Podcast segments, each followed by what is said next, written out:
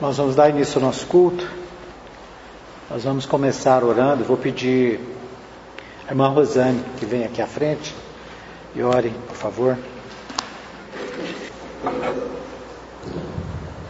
Senhor, nosso Deus, nosso Pai, te damos graças, Senhor, mais uma vez estamos na tua presença. Obrigado, Senhor.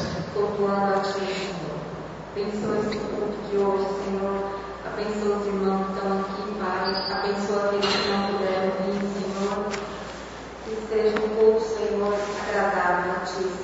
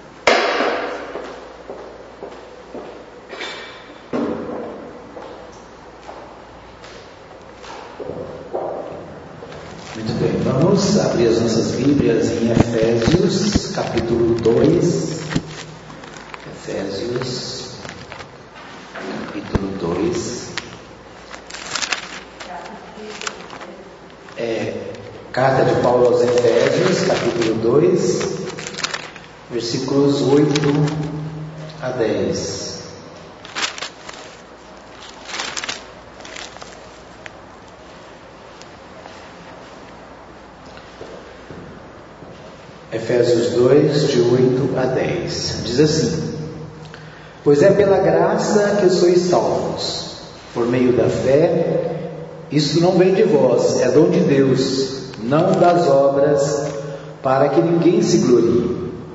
Pois somos feitura sua, criados em Cristo Jesus para as boas obras, as quais Deus preparou para que andássemos nelas. É, o destaque para o versículo 8 e 9 diz: Pois é pela graça que sois salvos, por meio da fé, isso não vem de vós, é dom de Deus, não das obras, para que ninguém se glorie. Muito bem. Hoje é dia 31 de outubro, né, e o dia 31 de outubro é um dia especial né, para os cristãos no mundo inteiro. É o dia que se comemora o dia da reforma protestante. É, em 1517, um padre agostiniano, lá na Alemanha, ele descontente né, com o andamento da, da igreja daquela época, ele escreveu 95 pontos, né, chamadas 95 teses, é, que a igreja precisaria mudar. Né? O comportamento da igreja naquela época é, não, de acordo com Lutero, não estava de acordo com a palavra de Deus. Lutero, um determinado dia, numa biblioteca, ele encontrou um exemplar da Bíblia Sagrada e ele começou a estudar o livro de Romanos e de Efésios. Né? E a carta de Paulo aos Romanos e a carta de Paulo aos Efésios fez ele entender a fé de uma maneira diferente. A igreja, naquele tempo, estava construindo é, a Catedral de, de Roma, né? E eles vendiam indulgências para a construção. Então, é, as pessoas que tinham dinheiro, né, podiam participar, compravam o perdão dos pecados, compravam o perdão dos pecados seus e dos seus antepassados. Né? Havia uma série de coisas que Lutero entendeu que não era adequado. Né? E aí ele escreveu 95 pontos em que ele achava que a igreja precisava mudar e colocou na porta da sua igreja é, lá na, na, na, Alemanha. E por causa disso, né, o que, que ele queria na verdade? Ele não queria mudar de igreja, não queria deixar a igreja, ele queria que a igreja se baseasse na palavra de Deus, né, onde diz que a salvação é pela graça, não pelas obras, né, que ninguém pode comprar a salvação que ninguém, por mais rico que seja, é capaz de comprar o perdão dos pecados, porque este é dado, eles, este perdão é dado de graça pelo sacrifício de Cristo na cruz. Por isso aqui, é, um, uma das cartas, né, Efésios, é, Paulo diz: Pois é pela graça que sois salvos, por meio da fé. Isso não vem de vocês, isso é dom de Deus isso não é das obras, não é por causa das boas obras, para que ninguém bata no peito e se glorie dizendo que é bom, né? porque ninguém é bom. Lá no livro da carta de Paulo aos Romanos, ele diz que não há nenhum justo, nenhum sequer, porque todos pecaram, todos estão destituídos da glória de Deus, todos carecem do perdão vindo de Deus. Então, é, hoje, né, 31 de outubro, é dia consagrado, dia né, de, que se comemora é, o dia da reforma protestante. Embora nós, os batistas, não somos consider, não nos consideramos protestantes. Por quê? Porque a igreja batista não teve origem naquela, naquele momento. Né? Historiadores batistas é, dizem né, que a igreja batista vem desde o tempo, os tempos dos apóstolos quando né, alguns permaneceram firmes nas doutrinas dos apóstolos. Né, grupos que se reuniam e buscavam é, viver de acordo com a orientação dos apóstolos. Então nós, os batistas, de certa forma, nós não nos consideramos protestantes, né? porque os protestantes são aqueles que vieram dessa, dessa cisão da igreja. A igreja é, Lutero queria que a igreja mudasse, a igreja, ao invés de mudar, o perseguiu, expulsou, né? e aí começam é, outras igrejas, outras denominações, né? como a própria igreja luterana, né? que ainda hoje é, existe no mundo inteiro. Muito bem, então só o registro né, dessa data especial para que a gente também né, possa se lembrar desse fato importante que marcou a história da igreja no mundo. Né? Então, nós podemos pensar na igreja antes de Lutero e depois de Lutero. Né? Muito bem, vamos orar mais uma vez, né, agradecendo por esse dia especial e vamos também orar pelos nossos pedidos né, da, da igreja. Nós vamos continuar orando pela Mirtz, filha da irmã Eva, Eva né, que está fazendo tratamento de saúde, amanhã tem consulta. Né? Seis e meia da manhã. Certo. Então nós vamos é, continuar orando pela Mirtz, né, temos pedido aos irmãos que orem pela Mirtz, pela, por esse tratamento. Né? Deus está no controle, né? E a gente precisa crer e confiar que Deus está no controle de todas as coisas. Vamos continuar orando pela irmã Jéssica, né? Irmã Jéssica, essa semana ela ficou muito feliz, ela conseguiu o apoio de mais uma igreja que vai ajudá-la no sustento lá, é, lá na África. Né? Ela já está se preparando para viajar no dia 29. A gente deve ter um culto de despedida dela, né? um culto de envio. Inicialmente eu estava pensando que o culto seria lá na Maeb, mas conversando com o pastor Timóteo essa semana, é possível que o culto seja aqui mesmo, na nossa igreja, né? com a participação da Maeb, mas aqui na, no templo da igreja. Né? Então, vamos continuar orando pela viagem da Jéssica, que Deus esteja abençoando essa viagem missionária, né? É o momento que ela vai passar um ano na Guiné-Bissau. Então nós precisamos orar por ela, não só agora, mas durante esse tempo todo, né? Estaremos em oração e também contribuindo no sustento da Jéssica lá na, nessa, nesse trabalho missionário. Vamos continuar orando também pela família Urbina, né, nossos missionários em Asas do Socorro, né, sempre é, que os irmãos estejam atentos a orar por eles. Mais algum pedido? Ah, sim, vamos orar pelo irmão da irmã Ruth. É, como é que é o nome dele? Primeiro Hã? Renan. Renan Gonzalez, né? Vamos orar por ele também, está enfermo, também precisa das nossas orações. Certo? Eu pedi oração pelo de Serra Lopes. Ele quebrou o já está com 82 anos. Certo. Está muito mal lá em Serra. Eu em Goiânia, Serra. Ele está com também porque é, ouvindo muito Certo. Como é que é o nome dele? É, Almir. Almir. Então vamos orar pelo primo da irmã Maria da Glória, Almir, né, que quebrou o fêmur, já idoso também, né? Deus esteja é, visitando. Ok?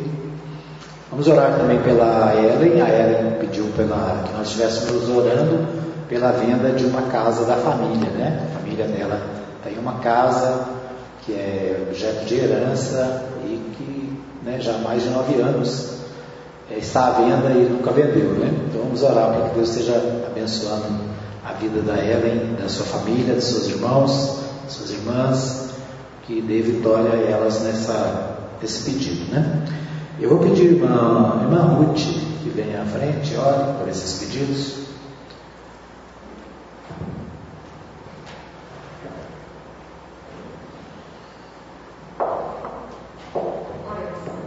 Deus, Pai Celestial, agradecer, Senhor, por a oportunidade que nos dá de vir a tua casa, Senhor, a oportunidade que, que nos dá o tempo todo, Senhor, de chegar ante tua presença, louvar-te, Senhor, agradecer-te por todo o cuidado, por todo o amor, por toda a bênção, por tua presença, Senhor, em nossa vida. Por isso te louvamos, Senhor, porque tu és Deus, porque tu eres el Señor de señores, Rey de reis, Senhor.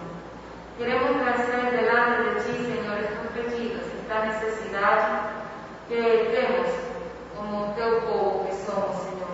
Queremos trazer a vida da filha do irmã, irmã Eva Clara, Senhor, Mir, por sua saúde, Senhor, por o que ela está apresentando estes dias, Senhor, que seas tú guardando sus vidas, que seas tú eh, enchendo su vida de, tu presencia, de tu amor, de tu cuidado, mas también, Señor, si fue posible, si es tu voluntad, pedimos para que tú guíes a ella, cuides a ella en medio de su salud, en medio de su situación que está viviendo este tiempo, Señor. Señor, obrigado por todo. Pedimos que ela possa ter um, um bom tratamento, um bom direcionamento com um médico, Senhor, ou todo o que ela precisa. Presentamos em tuas mãos. Também pedimos por eh, o amigo da, da Maria da Glória, Senhor, esse Senhor que caiu. Pedimos que estés no meio dessa situação também. Amém. Tu eres Deus, tu conheces ele, tu conheces sua vida, sua situação, Senhor, e clamamos para que tu, em tu infinito amor, abraces a ele e proveas qualquer coisa que ele precise nestes dias, Senhor. Amém, Jesus. Senhor, obrigada por, por a vida da Jéssica, Senhor, obrigada por a disposição que ela tem e por todo o que tu has feito em seu coração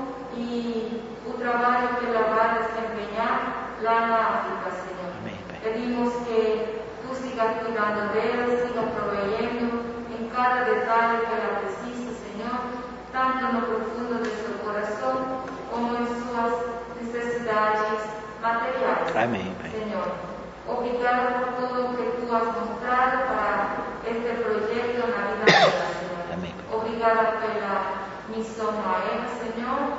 Obrigada por a oportunidade de serviço que ele está dando aí em el África e em outra parte do mundo, Amém, Senhor. Jesus. Te louvamos por, este, por esta missão e te louvamos por nossa igreja também, que está eh, enviando o- outra missionária para trabalhar lá África, Pai. También, Señor, queremos presentar cada pessoa que está doente de nossa igreja. Tu conheces, Senhor, queremos lembrar a Marina, seus familiares, Senhor, que se, seas tu abençoando cada um deles, guardando a cada um deles, a Bárbara também, Senhor. Lembramos delas, Senhor. Pedimos que seas tu cuidando e abençoando cada familiar de nossa igreja. Senhor. Amém, Jesus. Também queremos pedir, Deus, por a irmã que falou, pastora, a moça que está vendendo sua casa, Senhor, de herança, de herança. Senhor, que seas tu abençoando, que seas tu glorificando em meio dessa venda dessa casa, Senhor, que seas tu obrando milagrosamente, proveyendo alguém para comprar essa casa, Senhor. Obrigada, Deus, porque todo trazemos delante de ti. Em fé creemos que eres tú quien nos escuta en este momento, É que, que nos, nos ama, que nos cuida, Senhor, e que vai dar uma resposta conforme a tua vontade. Obrigada, Deus, por tudo. Em nome de Jesus, te louvamos. Amém. Amém, Senhor. Obrigado, irmã. Deus abençoe. Quero convidar a equipe de cânticos para momento de louvor, enquanto os irmãos vêm. Durante as- no próximo domingo nós teremos a celebração da ceia do Senhor, né? E queremos também nos próximos dias aí marcar uma sessão para a gente falar sobre o aniversário da igreja, né? A gente está preparando o aniversário da igreja. Durante a semana a gente faz, é, vê com os irmãos aí a possibilidade de fazer a, a nossa reunião administrativa.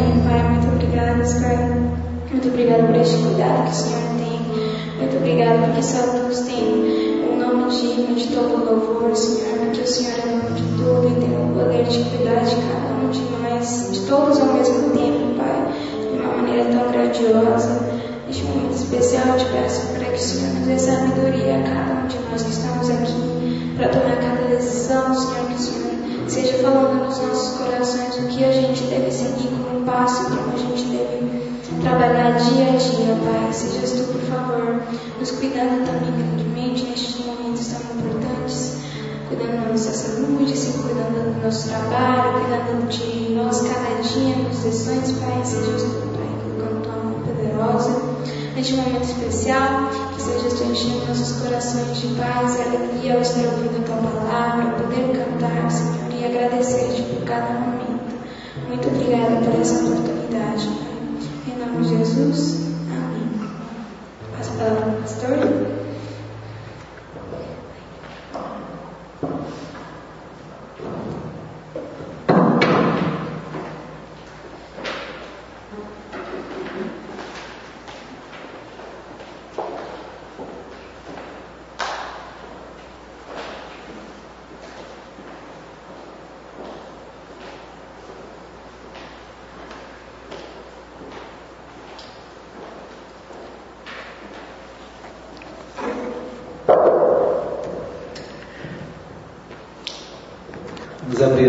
Bíblias é, na segunda carta de Pedro. Nós vamos refletir aí sobre o capítulo 2. Segunda carta de Pedro, capítulo 2.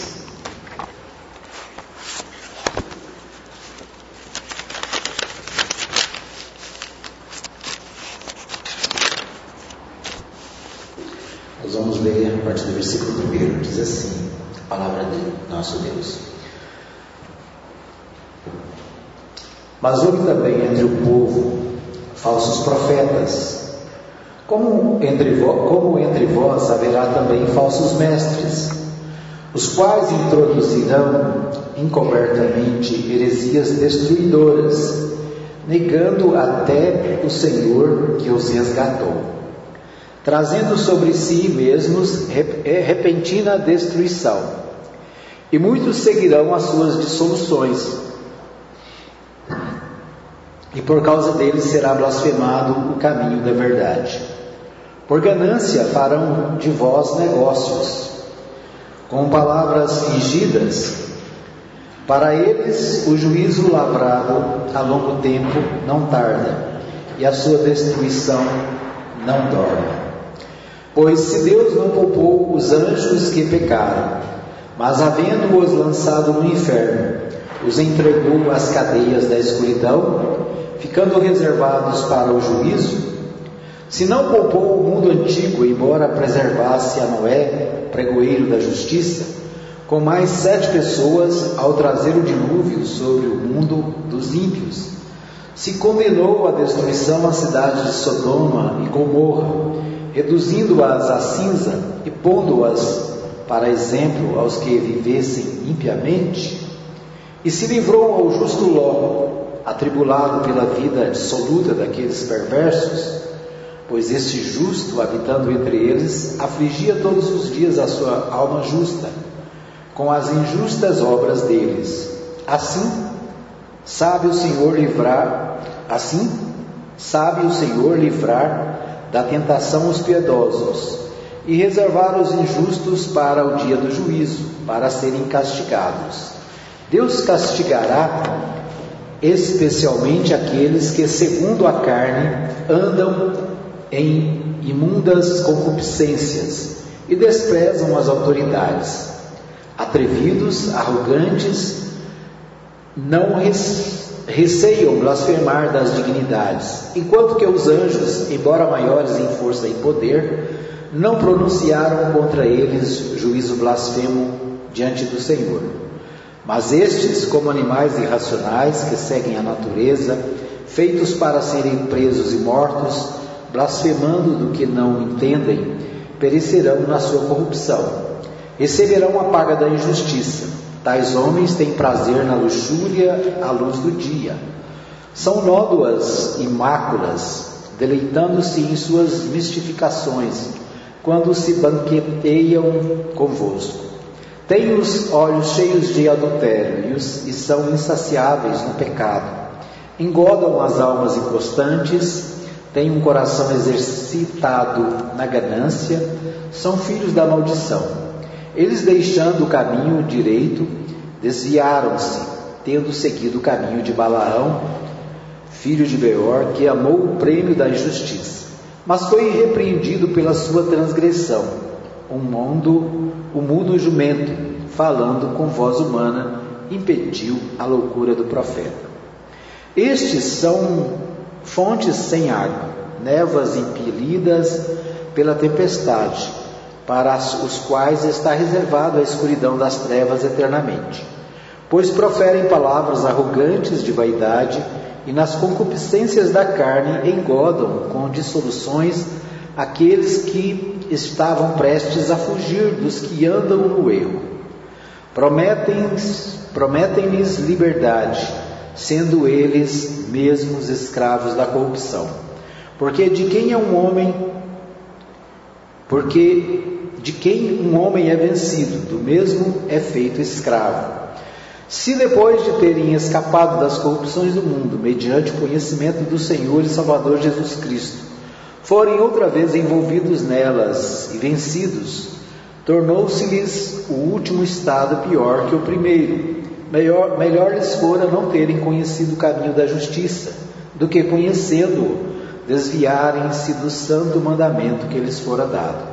Deste modo sobreveio-lhes o que diz este provérbio verdadeiro: o cão voltou ao seu próprio vômito e a porca lavada voltou a revolver-se na lama. Vamos orar mais uma vez? Pai, nós pedimos a tua bênção nessa hora para que a tua palavra, Senhor, fale aos nossos corações e que nós possamos entender, ó Deus, aquilo que o Senhor tem para nós nessa noite. Te louvamos, te agradecemos pelo louvor que tivemos agora há pouco, por toda a participação dos teus servos. Pedimos a tua bênção sobre cada família, o Pai, da tua igreja, cada um que nos acompanha nas nossas redes sociais, que o Senhor fale, Senhor, a cada coração. Nós oramos, agradecidos no nome de Jesus. Amém. Muito bem, nós é, estudamos a primeira carta de Pedro, e na primeira carta de Pedro, é, Pedro estava preocupado com a igreja do ponto de vista da perseguição que eles estavam vivendo. Então, a primeira carta é escrita para consolar, para confortar o coração daquelas igrejas, daqueles irmãos, porque eles estavam sendo perseguidos, eles estavam sendo é, presos, eles estavam sendo ameaçados por causa da fé em Cristo Jesus. Então, o fato de crer em Cristo o fato de terem deixado o judaísmo, o fato de terem deixado as suas religiões pagãs para acompanhar Jesus Cristo, é, trouxe para os primeiros cristãos muita perseguição. E eles foram presos, eles foram ameaçados, eles foram é, açoitados. Então a primeira carta de Pedro, ela, ele escreve a carta para confortá-los, para dizer a eles que apesar de todas as dificuldades, apesar de todas as lutas que eles estavam enfrentando, o Senhor era com eles. Né? Eles seriam vitoriosos ao final. Essa é a mensagem da primeira carta. Na segunda carta, é, Pedro escreve preocupado com problemas mais internos da igreja. E ele escreve aqui, nesse capítulo 2, é, alertando a igreja para os falsos mestres que estavam aparecendo, que iriam surgir no meio deles. É interessante porque no, na carta, na primeira carta, o problema era externo, né? Eram umas pessoas de fora que perseguiam a igreja e os cristãos. Agora aqui Pedro escreve essa carta é, aqueles mesmos irmãos preocupados com os problemas internos da igreja, ou seja, as heresias e os falsos mestres apareciam no meio da igreja. Né? Então ele começa o versículo primeiro é, falando das, dos, dos profetas, que no tempo passado, né, diz, olha, houve também entre o povo falsos profetas, como entre vós haverá também falsos mestres. Então ele diz, olha, entre o povo judeu, né, entre os hebreus, também tivemos os falsos profetas. Profetas que vinham e diziam: Olha, Deus está dizendo tal coisa. Deus mandou dizer isso. E lá no Velho Testamento e no, né, muitos falsos profetas apareciam. E a orientação era: se o que eles falarem não se cumprir, é porque não é de Deus. Então, no Velho Testamento, eles eram inclusive apedrejados por falsas profecias, né, por é, dizerem que Deus estava dizendo uma coisa que na verdade Deus não estava dizendo. Então Pedro está dizendo: olha, não é um problema novo. Lá no passado já havia uns falsos que vinham para dizer ao povo mensagens que eles diziam ser de Deus e não eram de Deus. Né? Então havia inclusive a punição para eles com o apedrejamento. E Pedro está escrevendo aqui, Paulo também fala sobre isso, é, Judas, né, a carta de Judas também fala sobre, sobre isso, né? Judas, não Judas Iscariotes, né? mas o outro Judas, irmão de Jesus, também fala da, da, dos falsos profetas, dos falsos mestres, né, que agora aparecem no meio da igreja. E eles aparecem para dizer coisas como, por exemplo, alguns diziam: não, Jesus não ressuscitou. Né? Paulo disse que se Jesus não ressuscitou, em vão é a nossa fé, né? Então, outros diziam: não, Jesus ele veio, mas ele não era Deus, ele era homem. Aí, ele, no batismo, ele recebeu o Espírito Santo, e quando ele morreu, o Espírito Santo saiu dele. Né? Então, porque Deus não pode morrer. Então, eram ensinos desse tipo que tiravam aquilo que o próprio Jesus havia ensinado, porque Jesus disse que veio ao mundo para dar a sua vida por amor a todos os pecadores. Né? Então, ele, Pedro escrevendo, ele recomenda, olha, é, assim como houve falsos profetas no passado, é, também agora né, muitos é, falsos mestres vão surgir no meio de vós. Então era um alerta para a igreja. O alerta para a igreja é sempre este: mantenham-se firmes nas doutrinas do Senhor. O alerta para a igreja sempre foi esse, né? Que perseveremos na doutrina dos apóstolos, que nós estejamos atentos à palavra de Deus. Durante séculos nós vimos no mundo inteiro, né? Pessoas que conhecem a Bíblia, que pregam a palavra de Deus através da Bíblia, mas tem sempre um livro reserva, né? Tem sempre uma outra mensagem. Tem uma carta, uma carta de uma pessoa, né? tem a influência de outra pessoa. Então, a Bíblia acaba sendo parte da pregação. Né? E hoje nós temos nos nossos dias muitas religiões, e as pessoas falam assim: toda religião é boa, né? Se fala de Jesus, se fala de Deus, toda religião é boa. Isso não é verdade. Né? Existem religiões que não pregam o Evangelho verdadeiro.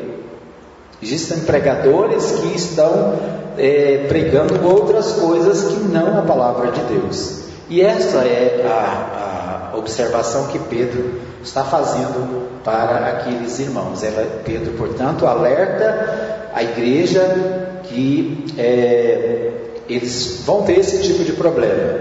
Né? Os problemas já estavam acontecendo, porque alguns queriam colocar as suas próprias ideias para os cristãos.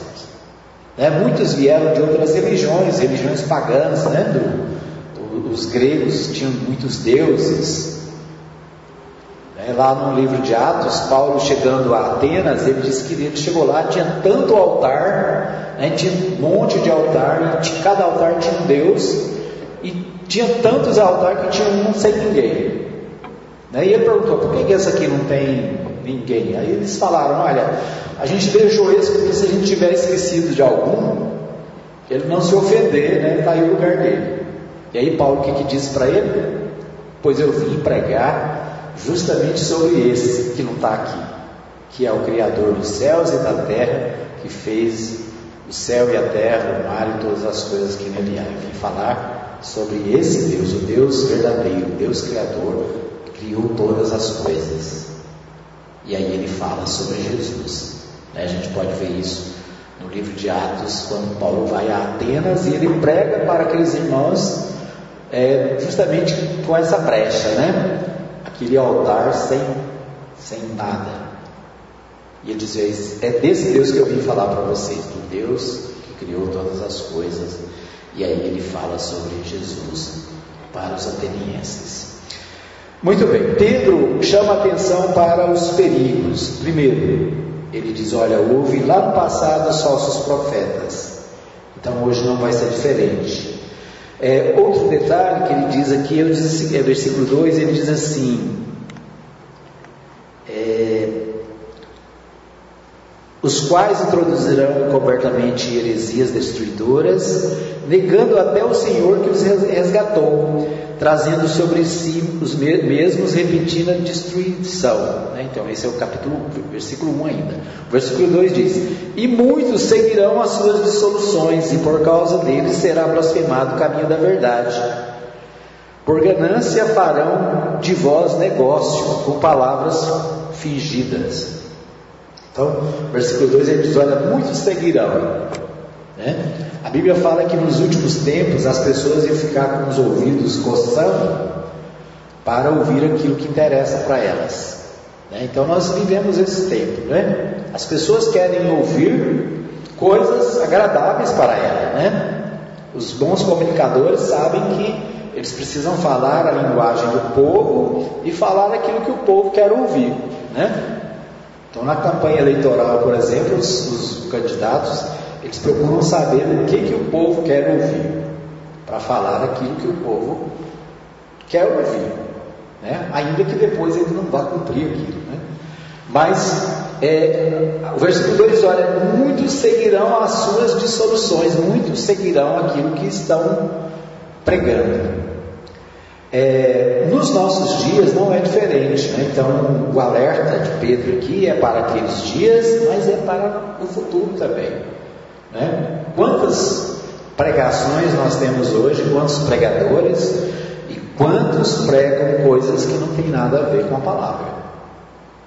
Né? Doutrinas de homens criadas é, com objetivos diversos. Né? Aqui ele fala de que é, muitos seguirão as suas dissoluções e por causa deles será blasfemado o caminho da verdade.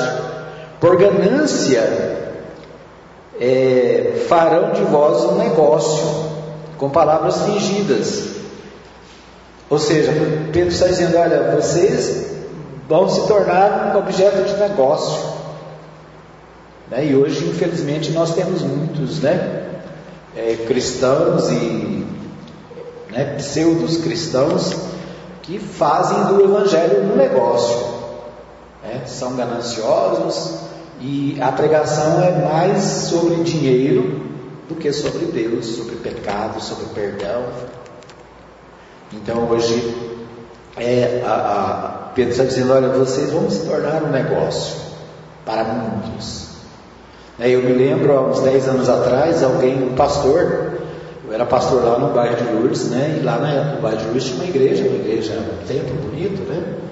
Lá no bairro. E o pastor lá, ele estava se mudando para Goiânia e ele me ofereceu a igreja. Ele disse, pastor Edmar, me compra a igreja, né? Eu falei, como assim esse negócio? Me compra a igreja.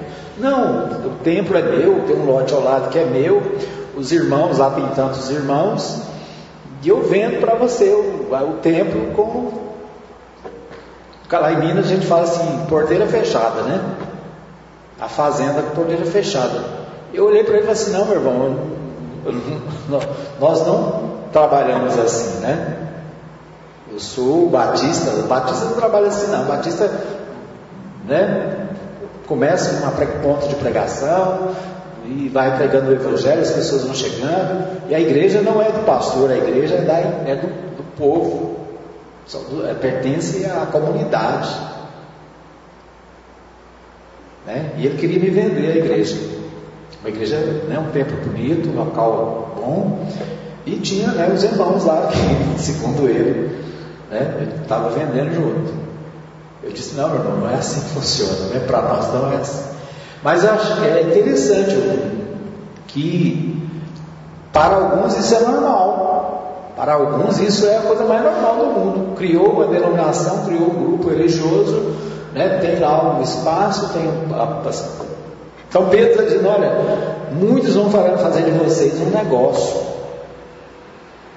Então é um alerta para os falsos mestres, os falsos pregadores, os falsos líderes, aqueles que estão no Evangelho, não por causa do Evangelho, mas com, outras, com, os outros, com outros objetivos. Bom, o, ele continua dizendo: os falsos profetas, os falsos mestres serão castigados. E aí ele fala de vários momentos que Deus castigou o povo e castigou né, a, a líderes.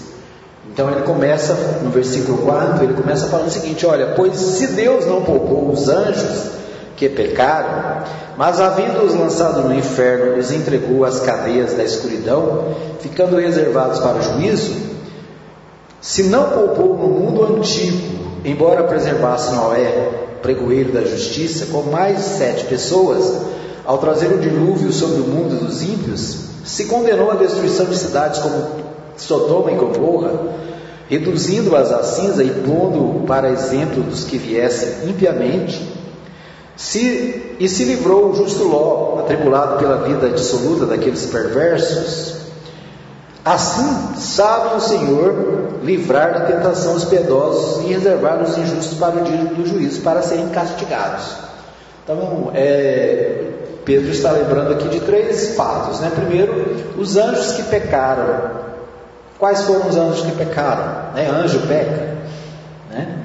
Anjo peca. Aqui diz que né, Paulo, é, Pedro está lembrando dos anjos que se rebelaram contra Deus e foram expulsos para o inferno. Né? Os anjos que pecaram. Aí ele cita é, também o um mundo que foi destruído né, no tempo de Noé. Ele diz: Olha, Deus preservou Noé e mais sete pessoas da sua família, mas o mundo foi destruído pelo dilúvio. E o terceiro que ele menciona é a cidade de Sodoma e Gomorra, as duas cidades que foram destruídas por causa do pecado. O pecado lá era tanto que Deus resolveu destruir. Né? E salvou apenas Ló e a sua família. Né? E Ló, quando estava saindo, a mulher de Ló olhou para trás, né? e tem até um corinho, né? diz que a mulher de Ló olhou para trás e virou uma estátua de sal. Ou seja, Deus ele não deixa de punir o pecado. O que Pedro está dizendo é que estes falsos mestres eles serão punidos. Deus não vai ter é, complacência deles, né? É que ele está dizendo. Então, ele diz: Olha, Deus não poupou os anjos que pecaram, versículo 4. Deus não poupou o mundo antigo, né? Livrou Noé e seus parentes, sua família, mas não perdoou o tempo. Deus destruiu Sodoma e Gomorra né, e preservou apenas Ló. E, portanto, no versículo 10 ele diz: Deus castigará especialmente aqueles que, segundo a carne, andam em imundas concupiscências e desprezam as autoridades. Atrevidos, arrogantes, não é, receiam blasfemar das dignidades, enquanto que os anjos, embora maiores em força e poder, não pronunciam contra eles juízo blasfemo diante do Senhor. Né? Então, é, Pedro está dizendo: olha, eles serão punidos. Né? Então, aqueles que é, agem dessa forma contra o povo de Deus serão punidos. Então, essa é a advertência é, de Pedro aqui. Né? Os que conhecem a Deus não devem voltar às práticas antigas. É interessante esse texto aqui porque ele fala sobre os é, aquelas pessoas que, crendo em Deus, voltaram para suas práticas antigas. Né? Então, versículo 20 ele diz assim: Se depois de terem escapado das corrupções do mundo, mediante o conhecimento do Senhor e Salvador Jesus Cristo, forem outra vez envolvidos nelas e vencidos, tornou-se-lhes o último estado pior do que o primeiro. Né? Então diz, outras, olhando isso aqui do lado positivo, né? do lado positivo seria o que conhece a Cristo, né? o conhecimento de Cristo nos livra da corrupção do mundo. Então, ele está dizendo: olha, aqueles que conheceram a Cristo se livraram da corrupção do mundo. Então, eles não podem voltar a, ao modo de vida anterior. Então, essa, esse é um alerta para nós, né, que cremos em Deus, conhecemos a palavra e a, a orientação é: você não pode voltar ao estado anterior. Você não pode voltar, né? Tem um corinho que a gente é, canta, canta há muitos anos. É, há momentos que na vida pensamos em olhar para trás, né? E diz assim: é preciso ter cuidado para poder continuar. E clamamos, e clamamos o nome de Jesus. Então, nos momentos que nós queremos olhar para trás, né, como a, a mulher de Ló fez, nós devemos clamar o nome de Jesus e buscar é, firmeza para permanecer firme. Os que conhecem a Cristo não devem se desviar dele. Versículo 21 diz assim: é, Melhor lhes fora não terem conhecido o caminho da justiça, do que conhecendo desviarem-se do santo mandamento que lhes fora dado. Então, é, Pedro está dizendo: olha, esses falsos pregadores, esses falsos mestres, melhor fora que eles não tivessem conhecido a Deus. Né, eles estariam numa situação melhor, porque depois que eles conheceram, eles se tornam responsáveis de forma mais dura né, pelos seus atos. Então, a gente, passando isso para o positivo, nós podemos dizer o seguinte: os que conhecem a Cristo não devem se desviar dele. Os que conhecem a Cristo não devem se afastar de Cristo. Em alguns momentos, né, alguns é, que seguiam a Jesus estavam é, se afastando, né, e Jesus perguntou para, para os seus discípulos, e vocês, né, algum de vocês quer ir também? E Pedro disse, respondeu, para quem iremos nós, né, se só tu tens a palavra da vida eterna? Para quem que nós vamos? Para onde nós vamos, se só o Senhor tem a palavra de vida eterna? Os que conhecem a Cristo não devem se desviar dele. É o que nós podemos tirar desse versículo 21. É, o versículo 22 ele diz assim: Deste modo sobreveio-lhes o que diz este provérbio verdadeiro: O cão voltou ao seu próprio vômito e a porca lavada voltou a revolver-se na lama. Né? Tem uma história diz que a menina pegou um porquinho, né? levou ele para dentro de casa, deu banho nele, passou perfume, ficou cheiroso o porquinho. E aí de repente o porquinho escapuliu, saiu e correu, voltou lá para o chiqueiro, né? E entrou no meio da lama, né? Então essa é a imagem que Pedro usa aqui. O cão voltou ao seu próprio vômito e a porca lavada, perfumada, voltou para revolver-se na lama.